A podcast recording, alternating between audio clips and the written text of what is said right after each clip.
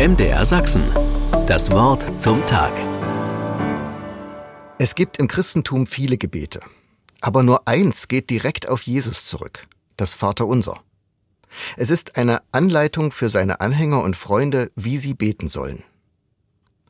Die erste Aussage im Vaterunser nach der Anrede Gottes lautet, Geheiligt werde dein Name.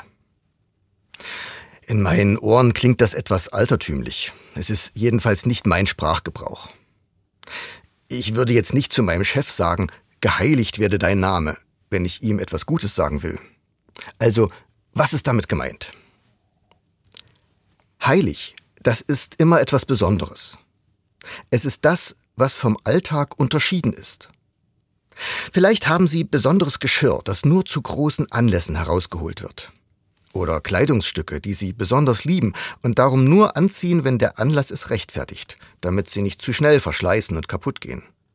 Dann halten Sie diese heilig. Das Heilige entsteht aus dem Gegensatz zum Profanen, zum Alltäglichen, Gewöhnlichen.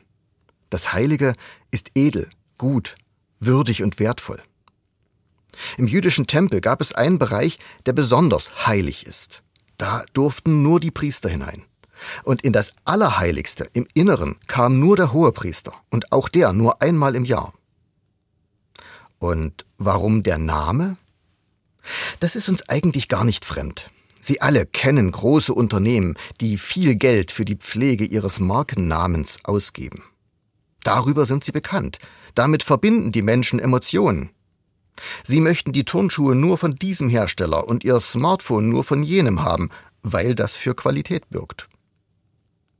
Wer sorgt dafür, dass der Name Gottes heilig ist? Etwas Besonderes, Wertvolles, Gutes. Bin ich das, indem ich Gott danke und anderen von ihm erzähle? Oder ist es nicht auch in erster Linie Gott selbst? Der Wortlaut lässt es in der Schwebe. Aber dass Gott etwas Besonderes ist, das steht außer Frage und soll mit diesen Worten zum Ausdruck gebracht werden. Geheiligt werde dein Name. MDR Sachsen. Das Wort zum Tag.